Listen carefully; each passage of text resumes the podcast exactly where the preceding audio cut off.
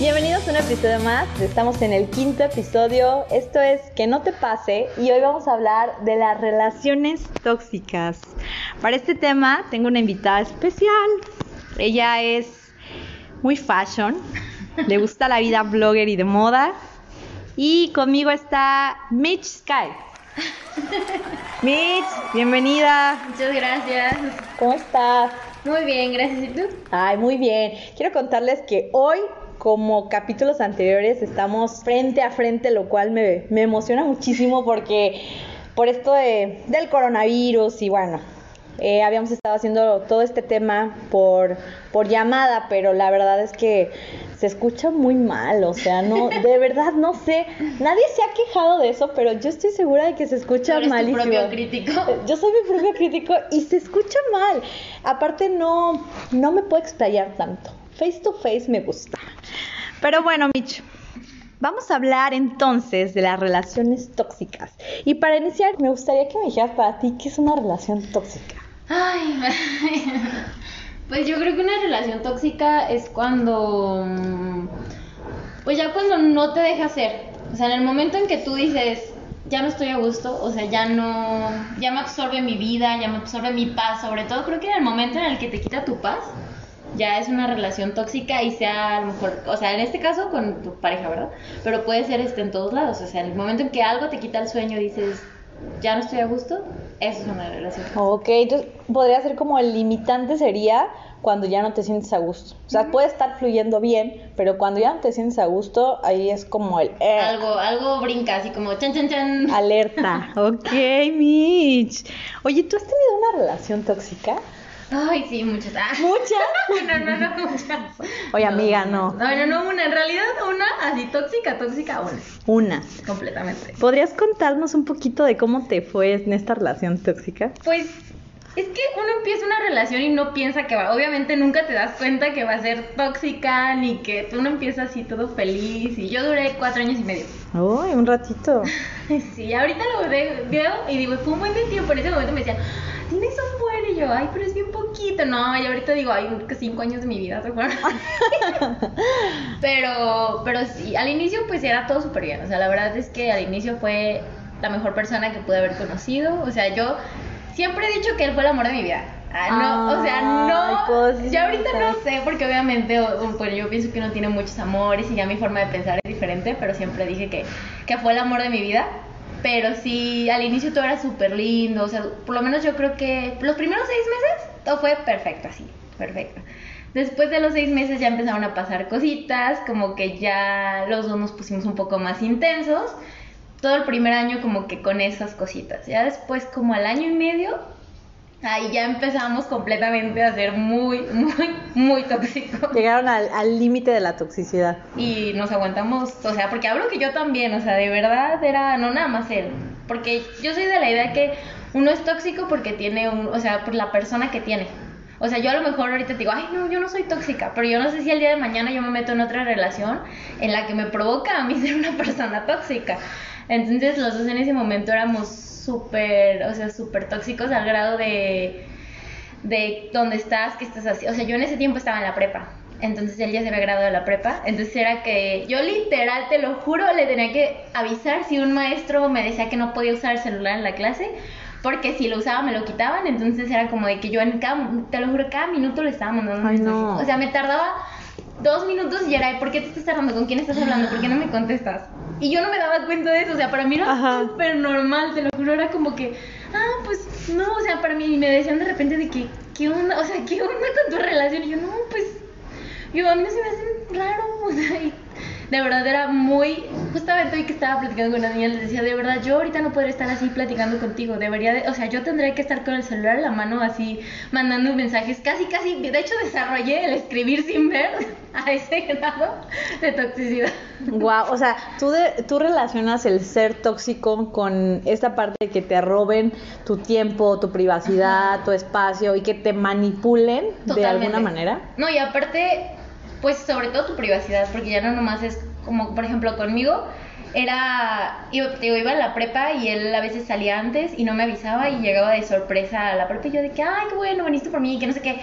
Y me decía, es que yo no vengo como regalo, o sea, yo vengo a ver si no sales con alguien más. Y una vez se lo dijo y yo me quedé así de, ok, o sea, sí me sacó de onda, pero pues para mí era normal. Claro. Y es que de verdad uno no se da cuenta, o sea, lo normalizas tanto porque es tu relación que fue, por lo menos en mi caso, fue evolucionando hasta llegar a ese punto. Entonces era como que, ah, pues así son. Y en ese tiempo aparte no había tantas redes sociales. O sea, lo mucho teníamos Facebook, todavía no se usaba WhatsApp, o sea, era nuestro Facebook y ya, y nunca fue un problema el Facebook como ahorita de ¿por qué le comentaste esto? y así. Nosotros en ese sentido no, pero conforme fueron avanzando las redes sociales ya era de ¿y por qué no subiste una foto conmigo? ¿Y por qué estás en línea y no me contestas? ¿Y con quién estás hablando? Y no, y no sé. Guau, Mish, qué tóxico. Oye, pero ¿qué consideras tú que pueden ser como los factores para decir que sí es una relación tóxica? O sea, que tú puedas definir, esto empieza a ser tóxico hasta qué momento. Yo creo que en el momento en que ya no tienes privacidad. O sea, en el más mínimo detalle hasta... O bueno, una puede ser privacidad y elección sobre ti. Porque ya hay, diferentes formas de toxicidad y a veces te dicen hasta el cómo estás vestida en comentarios muy sencillos o en acciones muy sencillas de que tú estás viendo un vestido y a lo mejor te jalan para que no veas ese vestido y tú estás así como de, pues a mí me gusta ese vestido, o sea, ¿por qué me estás...? Ya para mí, o sea, respecto a lo que yo he vivido, ya para mí eso, eso empieza a ser un tóxico. O sea, son como pequeñitas cosas que uno no se da cuenta que va permitiendo una tras otra y cada vez se va escalando más, o sea, al grado de que te pueden decir, ¿por qué traes eso? No me gusta cómo te ves con eso, cámbiate, o sea, que tú permitiste una cosita muy sencilla ya se convirtió en algo muy grande. O igual la privacidad, como a veces dice uno, ay, pues no pasa nada que tengas mi contraseña, no estoy haciendo nada malo. Y sí, a lo mejor no haces nada malo y no pasa nada, pero de ahí, yo, de hecho, él tenía mis contraseñas de todo, porque yo nunca hacía nada malo, o sea, de verdad era como, ay, sí, telas, pero yo no tenía ninguna contraseña de él. Y, era, y él era así que me, se metía a escondidas a mi Facebook a revisar y así. Y yo pues es que yo decía, es que no tengo nada que esconderte. Pero ahorita lo veo digo, pues sí, no tenía nada que esconderle, pero da, le di pie a que él las pudiera tener, o sea, tenerlas que él se pudiera meter. Es decir, en este, en, en este contexto podríamos decir que tú también le diste eso para limitarte tú a tu vida privada. Sí, porque llega un punto en el que tú dejas de, o haces cosas o dejas de hacer cosas como para no pelear. O sea, yo era, yo tenía prohibido tener amigos en la prepa, hombres, o sea, no le podía hablar a ningún hombre. Y te digo que si se enteraba era como que, ¿por qué estás haciendo eso? Y así pero si te empiezas tú mismo a limitar, o sea, yo, yo, yo acepté eso, lo hacía escondidas aparte, o sea, si tenía amigos era escondidas, o sea, nadie, después yo pasé a la universidad y fue un nuevo problema, el yo, es que vas a entrar a la universidad, vas a tener más amigos, entonces como que fue escalando, pero fue porque yo lo permití, o sea, yo, o yo dejaba de, yo decía, yo no voy a salir de antro para que él no salga de antro y yo no me, yo no me estrese de saber qué está haciendo. Porque él nunca me decía, no salgas. O sea, tú sabrás, en ese sentido tú sabrás, pero yo decía que yo no quiero que él salga. Entonces yo también, la verdad es que yo también era bien posesiva. Ay, mi. Fíjate que yo también alguna vez tuve una relación tóxica y bueno, yo fui toxicona de por sí desde chiquita, ¿eh? O sea, la verdad... es que la naturaleza de la mujer. O sea, sí es la naturaleza de la mujer, pero siento que también, como tú decías, el entorno donde tú te encuentras te hace. Yo fui toxicona porque conviví con gente que era constantemente infiel. Ah. Entonces, a la primera acción que yo veía de algo que ya había visto... Te una inseguridad. Me, generaba una inseguridad. Yo creo que la palabra clave de la toxicidad es la inseguridad. Entonces, recuerdo que la relación más tóxica, porque sí tuve muchas relaciones tóxicas, pero la más tóxica que tuve fue hace un par de años, donde anduve con un niño que, que como tú me decías, ¿no? Cuando apenas están conociendo, él era muy lindo y todo, bla, bla, bla. Yo era la que no quería nada serio. Pero pues ya después me convenció de que, oye, pues vamos a ser novios y todo esto. Pero empecé a notar detallitos que siento que es algo súper importante. El que empieces a canalizar y que puedas identificar en qué momento estos está cambiando, o sea, qué cosas puedes dar chance, sí. Eh, como cosas de, bueno, pues nos estamos conociendo, se vale. Nos estamos adaptando. Exacto, y qué cosas ya es como un focus porque no estaba chido. A mí me pasaba con él de que de pronto me, me hacía videollamadas y cosas así, y a mí eso me gusta, a mí me gusta mucho interactuar con mis amistades, ¿no? O sea, si me mandan un WhatsApp ahorita, es ¿qué estás haciendo? pues no voy a decir nada porque estamos grabando, pero previo o posterior, una foto aquí grabando, ¿no? Entonces, a mí me gusta mucho interactuar con mis amistades, pero él sí lo hacía con otro sentido. Obviamente te das cuenta, uno se da cuenta cuando algo ya no cuadra en una relación, que desde el momento en que tú empiezas a decir, algo aquí no está bien, que te quedas pensando, ¿estaré yo loca? En ese momento tienes que huir de ahí. Claro, y entonces, ¿sabes? Me acuerdo que en una ocasión que se me empezó a hacer medio raro, fue que me dijo, ay, este, estaba yo con unos amigos y me hizo videollamada y le dije, estoy con mis amigos. Y hasta que le contesté y tuve casi casi que hacer el tour de, de ver quién estaba y con quién estaba, y se me hizo muy raro. Pero seguí, continuamos con la relación. Y eso, o sea, siento que hay niveles de toxicidad, porque Ah. siento que cuando das un paso es porque ya vas a iniciar la carrera.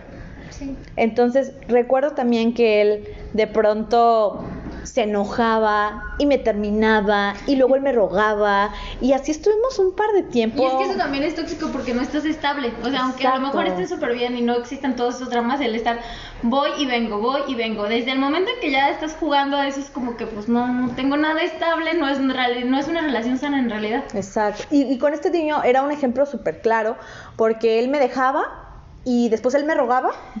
Pero cuando me, me- o sea, se enojaba conmigo, me decía de todo. O sea, me quería aplastar el autoestima, Ah. diciéndome que le molestaba lo que comía. Le molestaba, o sea, él literal ponía sinónimos de cosas súper feas, así de que es que no me gusta, eres la novia más flaca que tengo, eres la novia Sí, más horrible. O sea, ah, te ¿sabes? Sentir súper mal. O sea, Exacto. de verdad.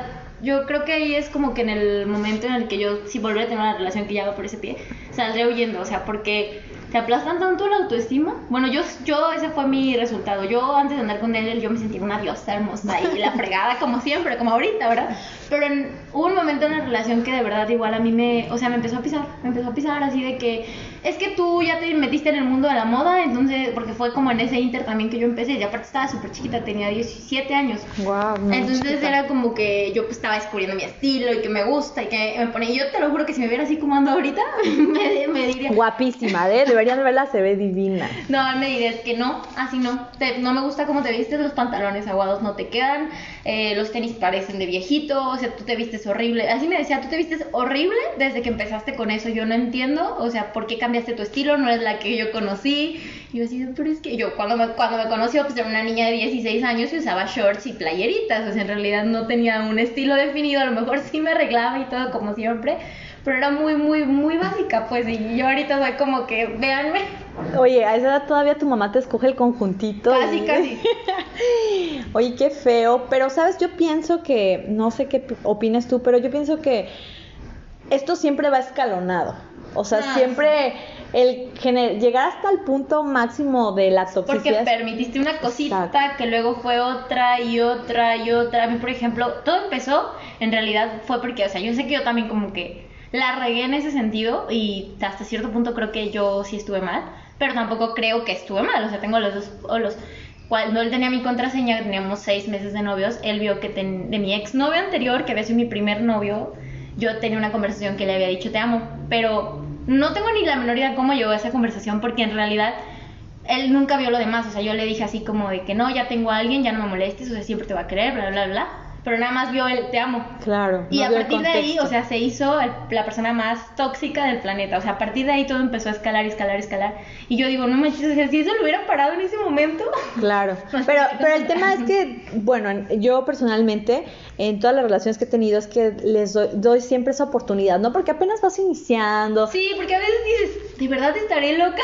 Exacto. Quizá, ay, no, me voy a ver bien payaso si lo corto por esto, ¿no? Exacto. Aparte porque dices, bueno, a lo mejor en otras cosas o no sabemos todavía por qué lo hizo. O a lo mejor no me conoce y no sabe que no me gustan las cosas así, entonces, te vas adaptando. Exacto.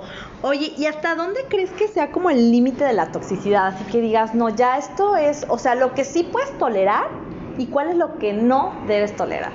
Mira, yo nunca llegué a los golpes con él, gracias a Dios, nunca cruzó. Que si hubiera seguido, a lo mejor si hubiera cruzado esa línea, porque era una persona muy agresiva en cuanto se enojaba y de los que golpean a la pared y muy agresiva en ese sentido. Pero llegué a permitir que me empujara y me jaloneara. Por dos. Entonces, Ay, ya cuando, yo creo que cuando ya estés llegando a un punto en el que ya a lo mejor te avientan cosas, o a lo mejor ya sí te está jaloneando, aunque sea un jaloncito que tú sabes que está enojado y te jaló, y tú dices, ay, pues no pasa nada, es que se alteró. O te hace sentir en el momento, a mí me decía, es que fue tu culpa, tú me hiciste enojar, por tu culpa te aventé. Entonces, ya cuando te haces esa, esa clase de comentarios, esa clase de cosas, es como que ya sal corriendo de ahí. O sea, ya llegaste a tu límite, no esperes más, no soportes más. Claro, oye, qué, qué feo. Yo también viví algo así. Les comparto que una también fracasa, una también pisa el lodo y se revuelca. Y a mí me pasó, pero por no tanto por amor, fue por, por buena onda, por querer siempre ser empática y ponerme en los zapatos del otro. Y permití muchas cosas. Al final permití todo esto. Digo, eso va, no siempre, pero siempre va unado con que, bueno, mi caso era porque el niño, pues me engañaba con un par de niñas más. Entonces él tenía miedo, tenía esa inseguridad de que yo fuera como él era. Pero tú sabías. Ah, que... no, no, no sabía. Ah, de cuenta, yo también me pasó lo mismo. Sí, no, obvio no sabía. Yo no me iba a quedar ahí, o sea. No, digo, este ya está a otro nivel. No, yo también, también igual me, me engañó con una y durante seis meses. Y esos fueron los seis meses más tóxicos de la relación. O sea, y, y es cuando yo siempre les digo, es que cuando alguien ya es así, que te con- quiere controlar tanto, es porque ya él está haciendo algo malo. Claro. Y ya algo te quiere, y piensa que tú eres igual, entonces dice, no, no, no. De hecho, así fue como le caché la infidelidad. Porque te diste cuenta. A mí, yo también lo caché. Bueno, no lo caché directamente, sino a mí me funcionó un plan. Porque yo ya medio sentía, ¿no? O sea, ya habíamos tenido ahí como confrontamientos, cosas que ya no me latían y, y yo lo terminaba, pero después él me rogaba y, y bueno. Es que también. Y el son- chantaje, no, el chantaje. A mí lo que me sorprendía el chantaje de que, no, perdóname, es que me alteré, es que, pero yo te amo, pero yo me quiero casar contigo y, y mil cosas, ¿sabes? Pero al final lo que detonó fue esto que entre que terminábamos y no, él cada que se enojaba conmigo me bloqueaba de todas las redes. O sea, literal, en todas las redes yo estaba bloqueada, no sabía de él hasta que llegaba a pedirme perdón, se paraba afuera de mi casa y bueno. Aparte ya ni lo tomabas en serio, ¿no? Por sus arranques de Ajá, bloqueaba y se terminaba y Entonces se me hacía un pancho enorme, o sea, este niño estaba directo para un casting de lo más alto porque neta hacía cada cosa, pero, pero bueno, al final eh, lo que detonó fue que llegamos como a pelear porque él revisó mi teléfono, no encontró nada, o sea, literal, yo no me escribía con nadie, yo no hacía nada y encontró un emoji de un besito que yo a todo mundo Ay, le mando el emoji del beso porque es, es tan hermoso y tan bonito. Entonces me, me hizo un pancho, me corrió, me aventó mis cosas, me jaloneó, un chavo se metió a defenderme. O sea, bueno, fue horrible. Y desde ese momento dije, o sea, ¿qué hago aquí? Es cuando abres los ojos. Exacto, pero tristemente tienes que pasar ciertas cosas para darte cuenta. Yo, por ejemplo, con esta relación duró súper poquito, pero, o sea, fue wow. La tienes para contar. Sí, o sea, duré máximo, yo creo, seis meses. Dios mío, que me que se No, de- tan intenso. No, fue de lo, de lo más. De hecho, yo lo tenía como registrado como el intenso. Si me escucha, ya está, ya sabe quién es. Si me estás escuchando intenso, no me busques. Déjame bloqueada. Ay, Mitch. Oye, y pues ya para finalizar un poquito este tema, ¿nos podrías dar algunos consejos? ¿Qué nos dirías para que no te pase y que no estés en una relación tóxica o para saber en qué momento huir? Ay, pues abren los ojos. O sea, de verdad, ve cualquier. Yo sé que uno enamorado es como que, ay, todo está bien y no pasa nada. Pero de verdad, o sea, lo confirmé en mis últimas relaciones o intentos de relaciones que cuando uno dice algo no está bien es porque no está bien. Y a veces uno dice, ay, no pasa nada, y no pasa nada, y no pasa nada, pero pues se van sumando las cosas. Entonces, desde el momento. Y no, no está mal tener, o sea, de hablar con la persona, porque al final de cuentas una relación es como que, oye, no me pareció que hiciste esto, que qué está pasando, ¿no? Porque a veces cuando estás con alguien como que te da ese miedito y no debería de ser así, porque yo me acuerdo que cuando yo tenía a mi novio le decía a este mis amigas, pues es que habla con tu novio y me decían, ay, no es que me da como miedito. Y yo, ¿por qué te da miedo? Es tu novio, o sea, tienes que decirle esto no me gustó. Y ya después yo llegué a ese punto, pues de Claro. no poder decirle algo. Entonces yo creo que hablar, o sea, tener la comunicación de que si algo no te parece, decirlo y ver cómo reacciona la otra persona. Porque si tú estás viendo que reacciona mal a la defensiva o que dice, es que es tu culpa. O, ay, no, pues es que tú, tú estás inventando eso, tú estás loca. O sea, que no te quiere escuchar, que no tiene ni la más mínima intención de a ver qué pasa, ahí algo está mal. Ahí hay una relación que no es buena y no, y no va a llegar muy lejos. Y aunque yo sé que a veces duele muchísimo decir de que mi relación no va a llegar a ningún lado, la verdad es mejor salir huyendo que, llegar, tener una experiencia que contar de una relación tóxica. Claro. Oye, Mitch, y, y la contraparte, por ejemplo, cuando tú estás siendo tóxica, o sea, ¿cómo podríamos nosotros, o sea, cómo yo podría saber que estoy siendo tóxica? Porque si estoy Es siendo tóxica, difícil. obviamente no lo estoy viendo, o sea. Es que es muy difícil porque, bueno, por lo menos como mujeres, ya ves lo que pasó con Belinda. Ojo, ojo de loca, no se equivoca. Entonces, a veces uno dice, a lo mejor estoy loca, ¿no? Yo estoy exagerando, son mis celos, son mi... Pero si tú tienes, o sea, como mujer simplemente tienes un sexto sentido que es real, que, Sí, entonces, que sí existe, si obvio. tú ves algo ya algo no está bien, pero sí hay que medir muy bien, o sea, detenerte a pensar, a ver, esto es realmente, o sea, realmente estoy siendo sana, realmente tengo amigas que igual tienen pactos con su novio así de, tú no sales, yo no salgo y ninguno sale al antro. Y mis amigas reniegan de que es que yo no salgo al antro y yo, pues porque quieres, o sea, Exacto, amiga, la puerta de tu o sea, casa tiene. son, tienen la libertad de ser su vida, son dos personas y creo que en ese momento en el que tú digas, ¿por qué estoy teniendo estos pactos? O sea, algo no está bien aquí. Si, no es, si tú cambia tu vida y estás parando las cosas que te gustan por otra persona, y es que tú estás siendo tóxica contigo y con la otra persona. Porque tú lo estás haciendo para que la otra persona no haga esas cosas. Mm, o sea, un chantaje bien diseñado. Guau, fíjate que no lo había pensado así, pero sí, yo creo que cómo te puedes dar cuenta que está tu pareja siendo tóxica, pues sí, total. Como tú dices, haciendo cosas que ya te están incomodando y lo, lo importante aquí es que tú lo hables, como tú nos decías, Mitch. O sea, ni modo que siempre estés incómoda. O sea, supone yes. que estás con una persona con la que vas a compartir lo, el tiempo que tengas que A lo compartir. mejor tu vida y estás Ajá. bien tranquila y aguantando esas cosas. Hasta palabras, o sea, palabras que te digan. Exacto. A, a veces la gente, yo sé que tenemos educaciones diferentes, somos diferentes, pero a veces la gente tiene formas muy feas de decir o de expresarse. O sea, hasta yo tengo modos que pues a la gente no le gustan. Entonces, si tú sientes que es algo que ya te está ofendiendo, ahí ya está como que cruzado. O sea, ¿en qué momento te, da- te das tú a que te ofendan. Ahí era, de hecho, ahí fue como que nosotros en el momento que nos dimos es que nosotros empezamos a ser tóxicos desde el momento en que nos empezamos a faltar el respeto hasta con palabras. Wow. Sí, no, o sea, una cosa es que te digan así como, no sé, mi cachorrita, ¿no? Y tú hasta lo sientes con amor, ay, sí, soy su cachorra. Pero ya que te digan otra cosa como que sea más faltiva a tu persona. Sí, o sea, una cosa es que te digan, ay, gordita, y otra cosa es que te digan, ay, te ves bien gorda. O sea. ¿Qué onda, cerda? Ah, no, no es cierto. Oye, pero sí es muy importante la comunicación. Y obviamente cuando te das cuenta que la persona no quiere tener comunicación contigo, Pues, pues, ya te tienes que dar cuenta, amiga, date cuenta. amiga, date la vuelta y vete por otro lado. Ok, Mitch. Oye, qué gusto esta plática, ¿eh? Pero ya nos dimos cuenta que tú eres experta en las relaciones tóxicas. Yo creo que sí, ay, todos me dicen que sí, tengo mucho para contar. Pero ahora queremos saber quién es Mitch, o sea, quién es Mitch, quién está del otro lado contándonos esta experiencia, qué hace. Cuéntanos de ti, Mitch, para que todos te conozcan. Pues soy todo un estuche de monerías. ah. No, eso, eso me queda claro, con, con la plática de hoy me quedó claro. tengo mucho que no conozco.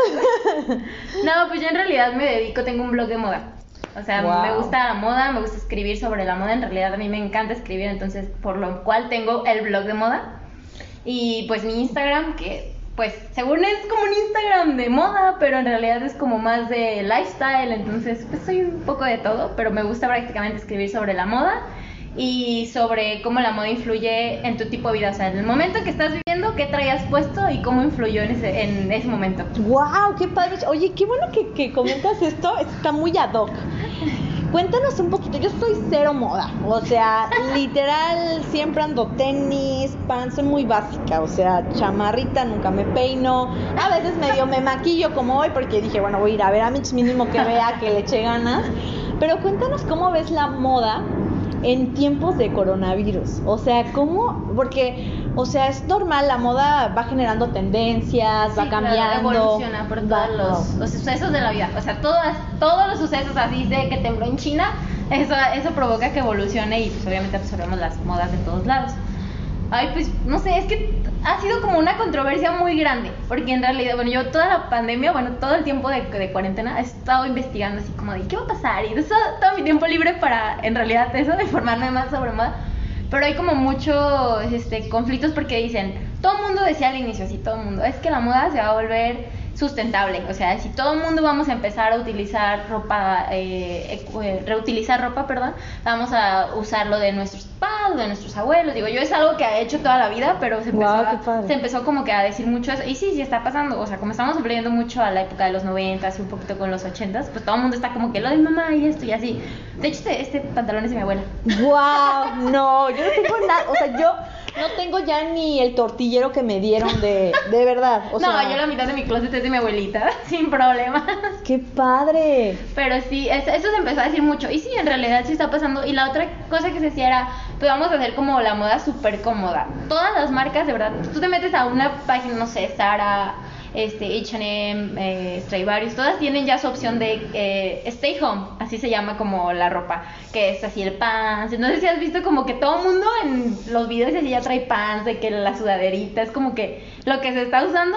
Pero en realidad es que, por ejemplo, tiendas como. Yo pensé, yo pensé que las tiendas fast fashion, que son Zara, Inditex, todos esos, iban a dejar de vender tanto y en realidad están vendiendo más, o sea, están aumentando sus ventas.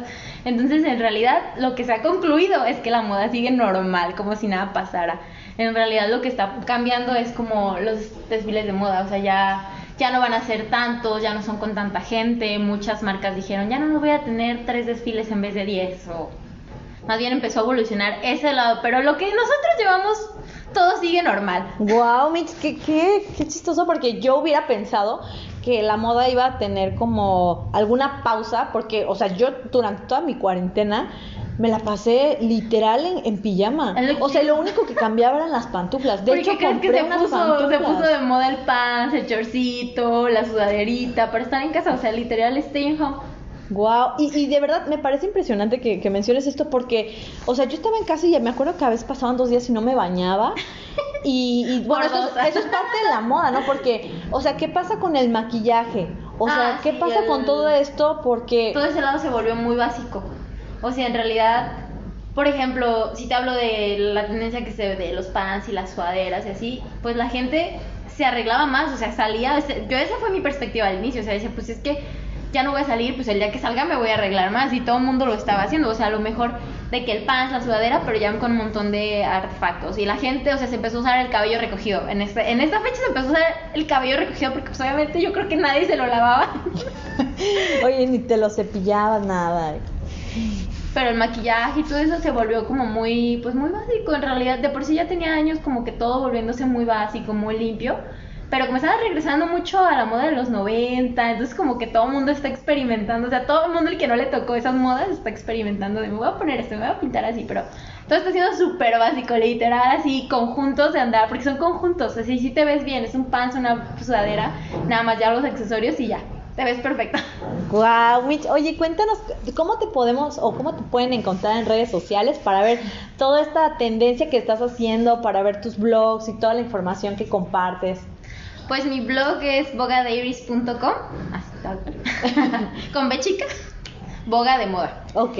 Y mi Instagram es Sky con SH.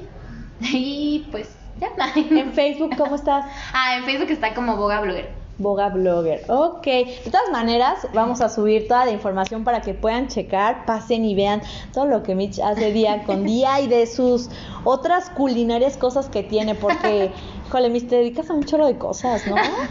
como tú. No, yo no, yo. Ah. Hola.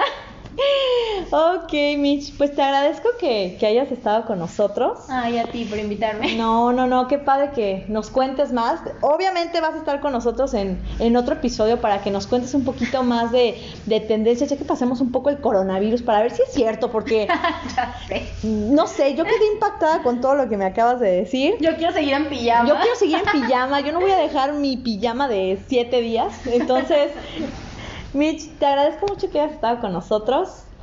No sé si quieras comentarnos algo que quieras compartir para despedirte de esta audiencia tan bonita. Amigos, dense cuenta. no caigan en las relaciones tóxicas, por favor. No sean tóxicos y sigan la moda. Y quiérense mucho. Pues muchas gracias, Mitch.